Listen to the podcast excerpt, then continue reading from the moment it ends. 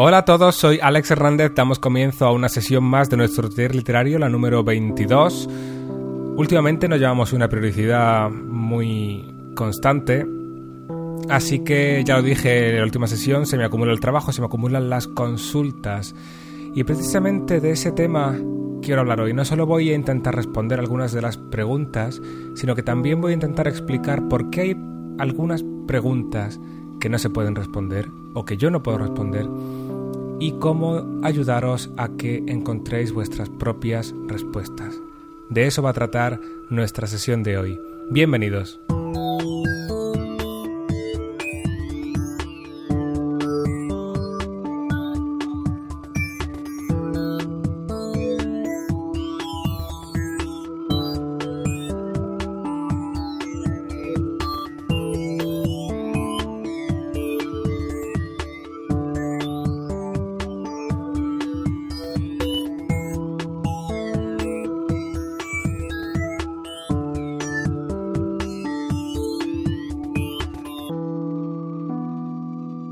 Beatrice me escribe desde México para contarme que se ha puesto a sí misma un reto del estilo de NaNoWriMo de escribir 30.000 eh, palabras, un poquito menos que el NaNoWriMo, escribir 30.000 palabras, una novela corta, en un mes. Y me dice, ya llevo una semana y tengo problemas para decidir cuál va a ser el tipo de narrador. Por cuestiones prácticas, ya había comenzado y no quiero reiniciar mi borrador ya que perdería mucho tiempo, además de que fuera del mes ya podría hacer mi corrección. Empecé mi borrador en primera persona. La historia trata sobre una niña con mutismo selectivo que solo se comunica a través de escritos y señas, así que considero mejor hacer la historia en tercera persona. ¿Qué piensas? Muchas veces me llegan consultas como esta de Beatrice que realmente no puedo responder. Desde que empezamos, lo he dicho siempre, el objetivo de este taller es ayudar a contar historias, explicar cómo se cuenta una historia independientemente del formato, independientemente del género, independientemente de el contenido concreto de tu historia. Intento dar unas normas generales que podáis aplicar a cualquiera que sea la creación que tenéis entre manos. Ahora bien, es muy difícil que yo pueda decirle a nadie si debe escribir su novela en primera persona o en tercera persona. Esta mañana le escribí a Beatrice porque cuando puedo intento contestar las consultas individualmente para decirle que sí, que me parecía bien que mm, siguiera adelante por ahora y que más adelante ya hiciera la corrección. Yo ya he dicho muchas veces que soy más amigo de revisar que de planificar. Si prefieres seguir adelante con un narrador con el que no estás demasiado conforme para luego cambiarlo, pues estupendo, hazlo más adelante. Yo personalmente en tu lugar, Beatrice, seguramente habría cambiado a mitad de texto de narrador. Si realmente estoy seguro de que quiero contar la historia en tercera persona, pues aunque haya empezado en primera, cambio y luego solo tendré que revisar esa primera parte que ya he escrito. Pero en definitiva, la decisión de si el narrador debe ser en primera o en tercera persona solo la puedes hacer tú o como mucho alguien que haya leído tu texto. Porque si simplemente me llega una idea, yo puedo imaginarme una historia a partir de esa idea y puedo imaginarme cómo escribiría yo esa historia, pero entonces sería mi historia, no la tuya. En una de nuestras primeras sesiones, creo que fue la número dos, hablábamos de lo diferentes que son las adaptaciones, pues por ejemplo, de un libro a cine o de una película a un videojuego. Son formatos diferentes, son géneros diferentes y requieren estructuras narrativas diferentes. Así que una misma historia contada en formatos diferentes va a tener unos contenidos diferentes, un desarrollo diferente, va incluso a comunicar unas sensaciones diferentes. Del mismo modo, la misma historia contada por dos autores distintos va a ser totalmente distinta. Así que Beatrice me ha hecho una pregunta que yo no le puedo responder. Como esas me llegan muchas otras y de algunas de ellas vamos a hablar hoy.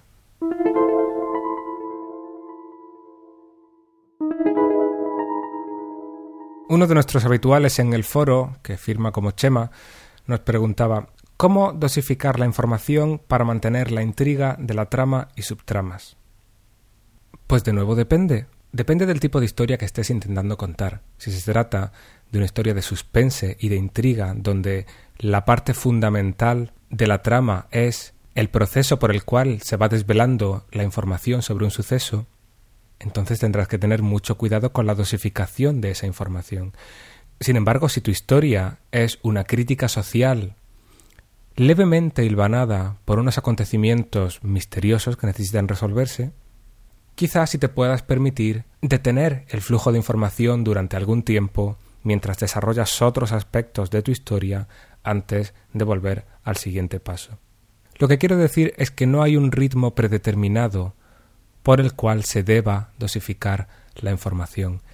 Comprendo perfectamente que tu pregunta viene de haberte dado cuenta de algo bastante evidente, y es que si mantienes demasiada información durante demasiado tiempo, la trama no avanza y el lector pierde interés, mientras que si proporcionas demasiada información demasiado rápido, una de dos, o el lector se pierde porque no es capaz de asimilarla, o justo al contrario, el lector pierde interés porque todo se está averiguando con demasiada facilidad, no hay conflicto, no hay obstáculo para el desarrollo de la investigación o incluso puede que llegue a adivinar cuál va a ser la conclusión o el final porque se le han dado demasiadas pistas. Este conflicto de buscar el punto de equilibrio por el que hay una intriga y un suspense que se mantienen es un elemento fundamental de la literatura, pero también es uno muy particular de cada obra. Además, la respuesta estaría muy relacionada con el tema del tiempo, o mejor dicho, del ritmo del que ya hablamos en una sesión anterior, de cómo de rápida o de pausada quieres que sea tu historia, cuál es la sensación que quieres transmitir, si es una de calma o de velocidad, de nerviosismo, de acción. De nuevo, las respuestas a estas preguntas solo te las puede proporcionar tu propia historia. ¿Y cómo encontrar esas respuestas? pues búscalas en obras que te hayan gustado particularmente. Por ejemplo, imagínate que eres un fan de Perdidos y la serie te ha encantado de principio a fin, ahora que se está hablando tanto de ella justo después de su controvertido final del que quizás si tengo tiempo hablaré también más tarde.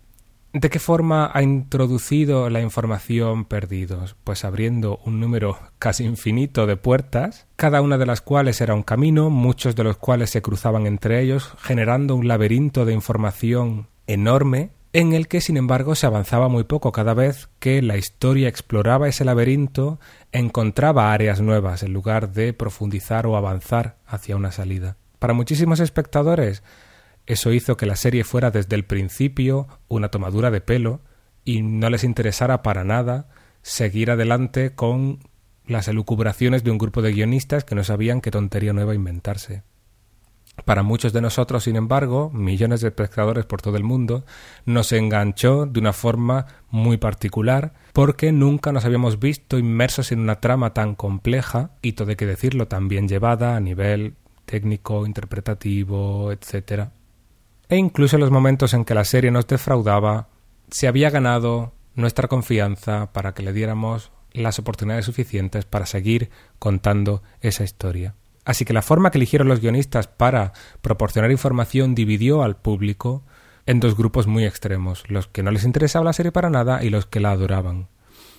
Y del mismo modo, la resolución de esos conflictos, de esos misterios, también ha dividido a los espectadores que seguían la serie entre los que consideran que se han cerrado los aspectos fundamentales y que el resto de preguntas son un McGuffin, una excusa para hacer avanzar la historia, y los que pensamos, como yo, que nos han tomado el pelo y que no han sabido cerrar todos esos hilos y el laberinto ha sido tan grande que ellos mismos se han perdido y han buscado un túnel por el que salir en lugar de la auténtica salida. Pero en fin, este es solo un ejemplo. Busca entre tus libros favoritos del género en el que estés trabajando cómo dosifican la información. Si lo que estás haciendo es una novela de misterio, pues dale un repaso desde los clásicos como Agatha Christie o Sherlock Holmes hasta los contemporáneos, pues desde la trilogía Millennium hasta, mm, pues no sé, cualquier eh, novela policíaca. No estoy muy puesto en el género, pero imagino que encontrarás cosas en en Robert Ludlum o en cualquiera de estos uh, superventas que cuentan historias de espionaje y demás. En cambio, si estás trabajando otro género diferente, si estás trabajando, pues no sé, la narrativa infantil, seguramente la dosificación de la información sea totalmente diferente. A menudo los cuentos infantiles plantean un problema inicial, una serie repetida de intentos fallidos, diferentes entre sí, individuales, por así decirlo, que no hacen avanzar la historia hacia la conclusión, y finalmente otro intento de resolución que sí consigue resolver el problema. El único ejemplo que me viene ahora a la cabeza sería Alicia, que se pierde en el País de las Maravillas y lo explora encontrándose con infinidad de personajes que no le ayudan en absoluto hasta que finalmente consigue salir. En una historia de este tipo, en una historia que se centra más en la exploración del universo que en una trama que hay que resolver, la dosificación de la información pues no tiene tanta relevancia. Por eso, volviendo al tema del día, la pregunta de Chema es una pregunta que no puedo contestar, aunque creo que al mismo tiempo, según explicaba por qué no puedo contestarla, espero habértela contestado.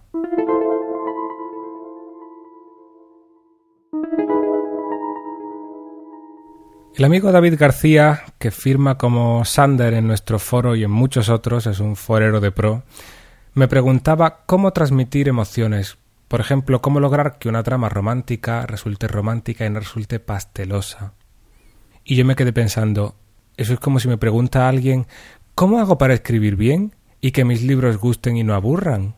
Pues chico, no sé, o sea, llevamos 22 sesiones intentando explicarlo no te lo puedo decir así en, cuatro palabras A, B y C. Es que es un poco complicado. ¿Cómo lograr que una trama sea romántica y no sea pastelosa? Mi primera reacción fue que no tenía una respuesta para esa pregunta. Mi segunda reacción fue que depende de quién la vaya a leer. Porque, por ejemplo, tengo entendido, yo no lo he leído, si hay algún fan entre mis oyentes que me perdone por criticar sin conocer, pero la famosa saga Crepúsculo, según me dicen, el primer libro, el primer volumen, tiene un argumento que básicamente consiste en qué guapo es Edward, qué guapo es Edward, qué guapo es Edward. Así durante 300 páginas. Si esto realmente es así, para la mayoría de nosotros el libro es una bazofia y no merece la pena ni que nos paremos a echarle un vistazo en la librería de la esquina pero para millones de fans en todo el mundo es un reflejo de sus sentimientos, es una novela muy romántica y muy profunda. Entonces, ¿quién determina lo que es romántico y lo que es pasteloso? Pues el lector. Sin embargo, a pesar de tener esta sensación de que esta era otra de esas preguntas que no se pueden responder, la pregunta se me quedó en la cabeza dando vueltas. Porque realmente es interesante. ¿Cómo consigues transmitir la emoción que quieres transmitir y que no parezca que estás esforzándote por transmitir algo, que no parezca que hay alguien ahí contando la historia en lugar de estar viviéndola como lector, como espectador. La pregunta se me quedó grabada hasta tal punto que la comenté con, con mi amiga María, que firma como Deira en los foros y la veis por ahí, y me dijo pues claro que tiene una respuesta. Si tú mismo me la enseñaste cuando hacíamos un taller literario hace ya varios años de esto, en Granada. Y llevaba toda la razón. En una de las primeras sesiones que tuvimos de aquel taller literario, una de las cosas que les enseñé fue nunca le digáis a vuestro lector lo que tiene que sentir. Esto es una forma de parafrasear lo que hemos dicho tantísimas veces y se dice en tantos sitios tantísimas veces de muestra, no cuentes. Pues esto es algo parecido aplicado a los sentimientos. No le digas a tus lectores cómo se tienen que sentir. Si quieres contar una historia romántica, estoy empeñándome con, el ejemplo del romanticismo porque es el ejemplo que me puso Sander cuando me hizo la consulta, pero esto se puede aplicar a cualquier otro tipo de emoción.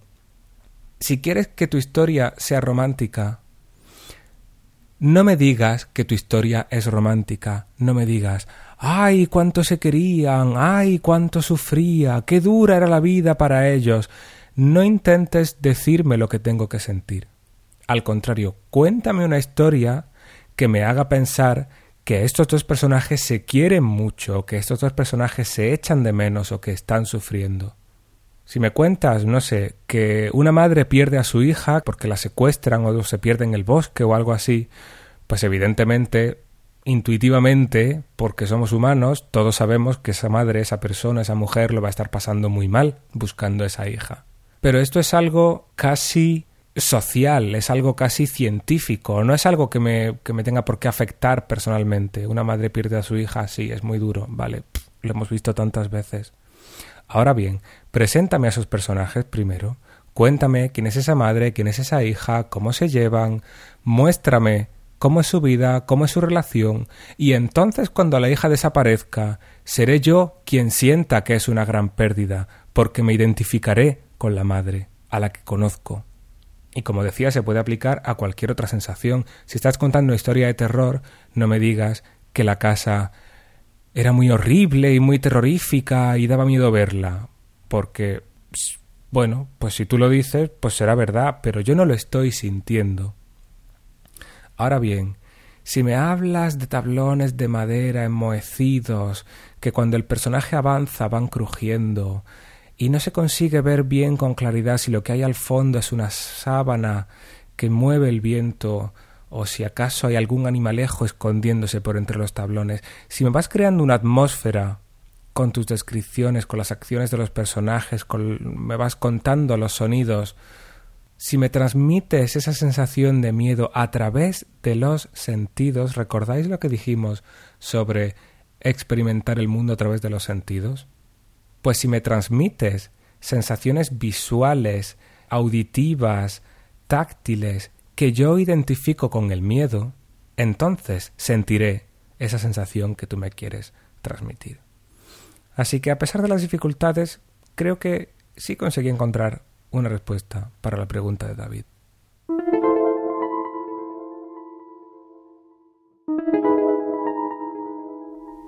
Raúl Buñuel, uno de nuestros habituales, me escribió para preguntarme, me decía, me interesa el tema del ritmo, es decir, cómo se puede hacer que mediante la lectura de tu texto éste transmita un ritmo trepidante, o serenidad, o inquietud, o confusión de pensamiento, como dijiste en el relato La culpa que publicó en el foro, y qué criterios sigues para elegir este ritmo.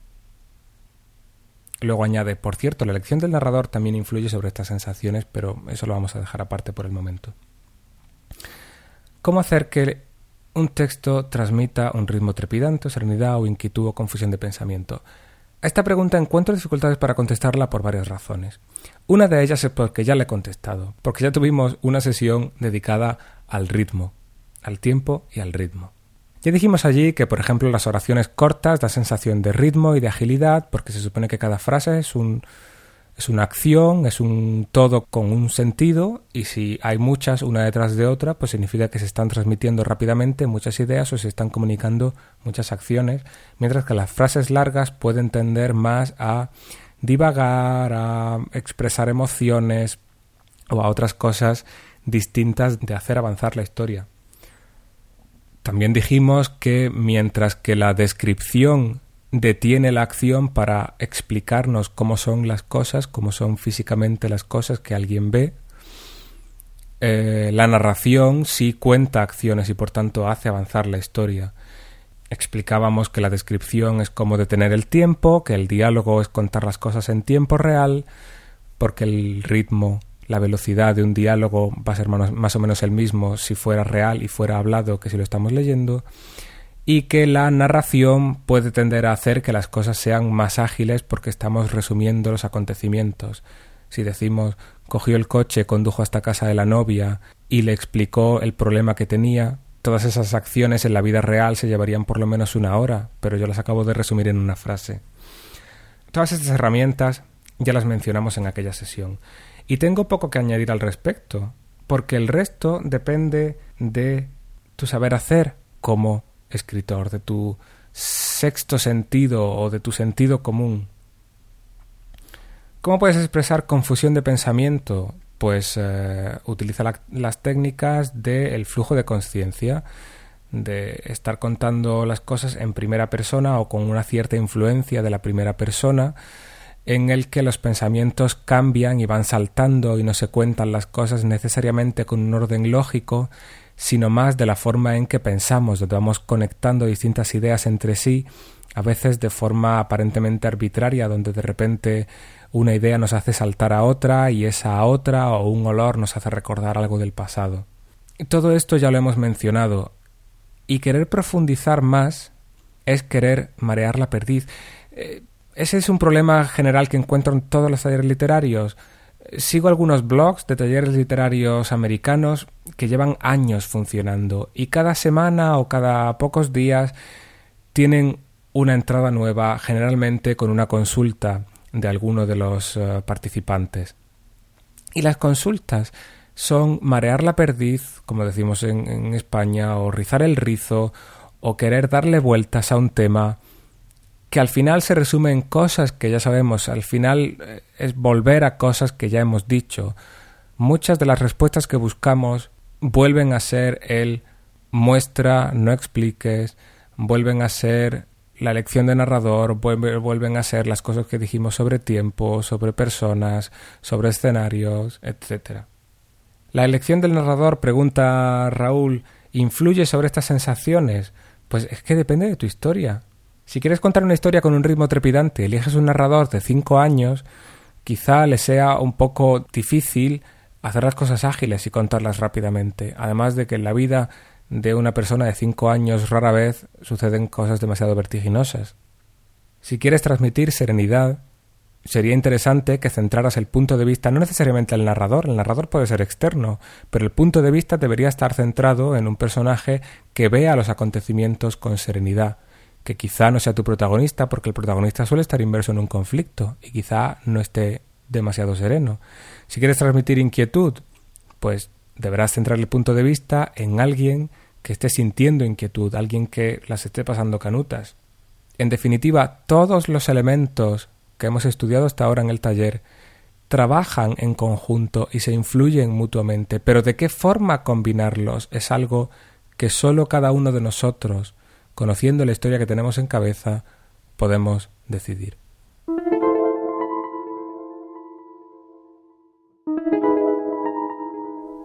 La última consulta a la que voy a hacer referencia hoy, el último ejemplo que voy a poner, viene de José Gómez López. Y hace una consulta que son 50 consultas. La voy a leer completa. Me hace referencia al Decálogo del Perfecto Cuentista de Horacio Quiroga. Y me dice, ¿qué modificarías de este texto? Y añade ¿En qué se diferencia la técnica de escribir cuentos de antes a la de hoy en día? Y para centrar más la cosa, ¿qué diferencias observas entre un cuento de Quiroga con, por ejemplo, Alessandro Barico? Y cito a este último escritor por ser el autor de Seda, que me ha encantado, nos dice José. Y esa es la cuestión, que no sé concretar por qué me ha gustado, la estructura, el ritmo, cuáles son las técnicas de los nuevos cuentistas. Lo primero que le he dicho a José es que no me he parado a analizar las técnicas de los cuentistas porque no me he detenido a analizar las técnicas de ningún autor de ningún género en concreto. Tampoco me he parado a explicar las técnicas contemporáneas de los escritores de series para televisión. Sin embargo, sí que he hablado, no sé si aquí en el podcast, quizá no, pero seguro que sí en el blog, sobre los decálogos. El de Horacio Quiroga es sin duda el más conocido pero hay muchísimos otros decálogos. Parece que se convirtió en una especie de pregunta clásica para los entrevistadores, preguntarle a los autores qué consejos darían a nuevos escritores. Entonces, preguntar qué modificaría yo del decálogo de Quiroga, pues no modificaría nada porque es su decálogo. Si me preguntas a mí, quizá yo escribiría mis propios diez consejos y tampoco sé si lo haría porque después de 22 sesiones me podría resultar un poco difícil resumirlo todo a diez frases. En cualquier caso, para quien no conozca el decálogo, voy a leerlo antes de continuar. El punto uno dice: Cree en un maestro, Poe, Maupassant, Kipling, Chekhov, como en Dios mismo. 2.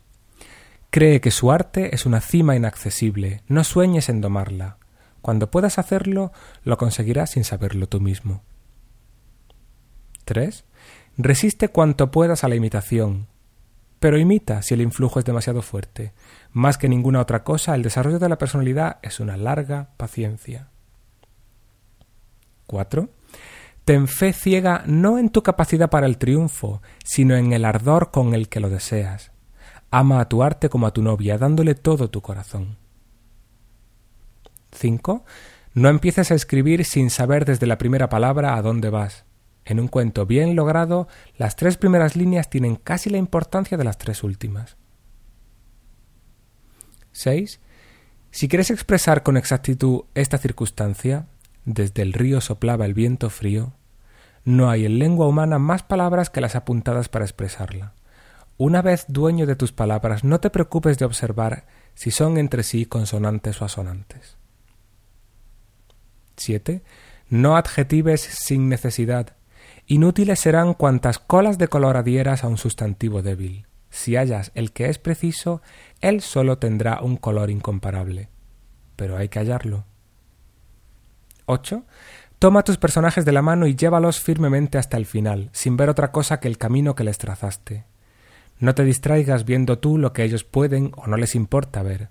No abuses del lector. Un cuento es una novela depurada de ripios. Ten esto por una verdad absoluta, aunque no lo sea. 9. No escribas bajo el imperio de la emoción. Déjala morir y evócala luego.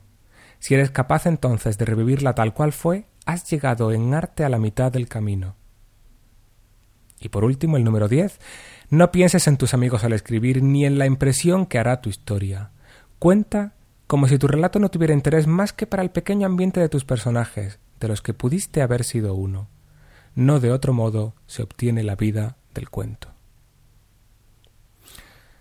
Como veis, Quiroga tiene una fraseología, tiene una forma de expresarse un poco rocambolesca y quizá escuchar este decálogo de palabra tal cual lo acabo yo de leer no os permita asimilarlo, con lo cual os recomiendo como siempre que paséis por la página del taller, taller-literario.es, donde la sección dedicada a esta sesión número 22 os pondré como siempre eh, las notas incluyendo el decálogo completo. A propósito de Quiroga me preguntaba entonces José Gómez López eh, qué diferencias observo entre un cuento de Quiroga con Alessandro Barico. Esta es una pregunta que no puedo responder por una razón muy clara, porque nunca he leído a Horacio Quiroga. Sí que he leído, sin embargo, a Barico hace años ya que leí Seda, y la verdad es que ahora mismo no podría decirte cuáles son sus valores fundamentales. Recuerdo que me gustó, no me encantó, pero me gustó, me pareció agradable. No recuerdo si sus triunfos están en la estructura o el ritmo, pero seguramente no estén en ninguna de estas técnicas de por sí. Seguramente el éxito de cualquier historia esté en que las técnicas funcionan bien para esa historia en concreto. O dicho de otra manera, diferentes historias y diferentes escritores utilizarán técnicas diferentes. La última pregunta de José Gómez López era ¿cuáles son las técnicas de los nuevos cuentistas? Pues seguramente sean las mismas de los viejos cuentistas. Ha podido cambiar y de hecho ha cambiado la forma de expresarnos, ha cambiado la forma en que leemos, han cambiado las modas, pero sigue habiendo autores contemporáneos que escriben con un sabor muy clásico, y sin duda habrá lectores que amen a Barico mientras que otros no lo soporten. Si tú, José Gómez López, crees en Quiroga como en Dios mismo, pues sigue su decálogo, Cree que su arte es una cima inaccesible, no sueñes en domarla, resiste la imitación, pero fíjate en cuáles son las técnicas que él utiliza. Porque si él ha conseguido llegarte, quizá es porque su forma de contar sea tu forma de vivir, y tu forma de vivir te va a dictaminar tu forma de contar.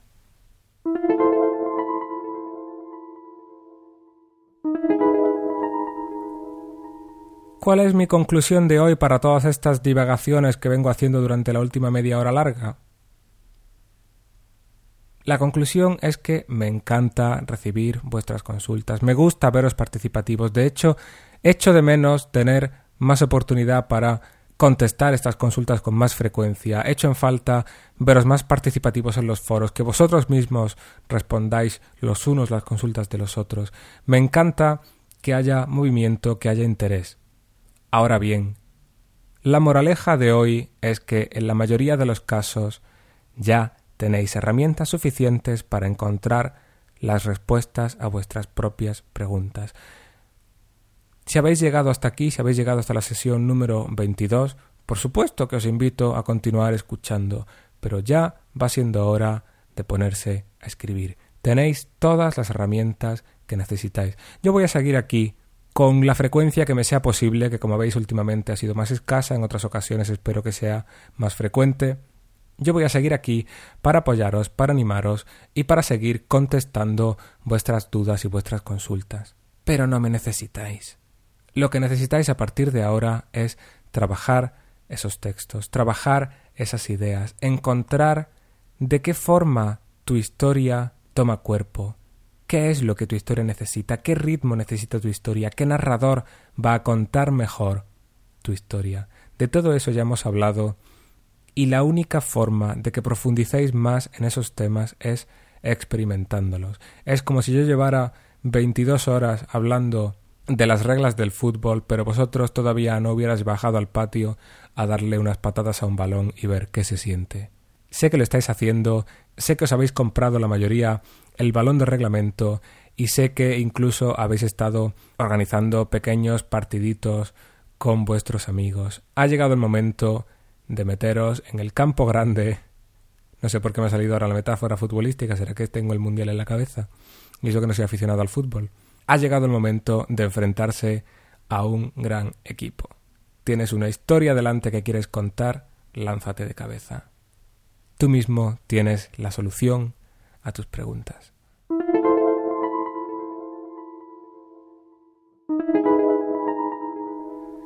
Antes de despedirme y para acabar de ponerme al día con todos esos correos que me han ido llegando en las últimas semanas y que como decía se me acumulaban, quería comentaros que muchos de vosotros me escribís para contarme que habéis abierto algún tipo de blog o de página donde estáis publicando vuestros escritos. La mayoría hacéis solo microrelatos, otros estáis preparando cosas más largas, hay gente que publica sus poemas, otros están recuperando textos de su infancia o de su juventud y esperan poco a poco ir completando con textos actuales, irlos publicando conforme los van escribiendo. Y por supuesto, todos vosotros lo hacéis esperando que otros os lean y que os comenten, porque estamos aquí en este taller para practicar y aprender. Entonces voy a hacer en la página de la sesión de hoy, en la página de la sesión 22, voy a hacer un listado con estos blogs de todos estos oyentes para que podáis leeros los unos a los otros y podáis comentaros los unos a los otros. Por supuesto sabéis que también en nuestro foro tenemos una sección dedicada a textos propios donde a menudo comentamos los textos, los relatos de alguno de los oyentes. Pero como veréis, hay bastantes páginas más con este mismo objetivo y en este caso personalizadas. Así que si encontráis algún compañero cuyos textos realmente os gustan, sabéis que suscribiéndoos a su blog siempre vais a estar al día con sus últimas novedades.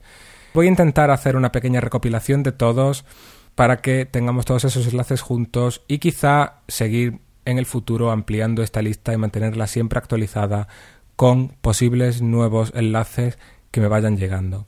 Así que de nuevo os invito a pasaros por la página, quizá también publique la lista en el blog para que esté más accesible para todo el mundo. Y espero que eso nos una un poco más a nuestra pequeña comunidad del taller. Con esto ya me despido, espero que estas preguntas sin respuesta os hayan interesado tanto como las preguntas y respuestas de sesiones anteriores. Y como siempre espero teneros aquí en la próxima sesión. Muchas gracias por estar ahí, un abrazo.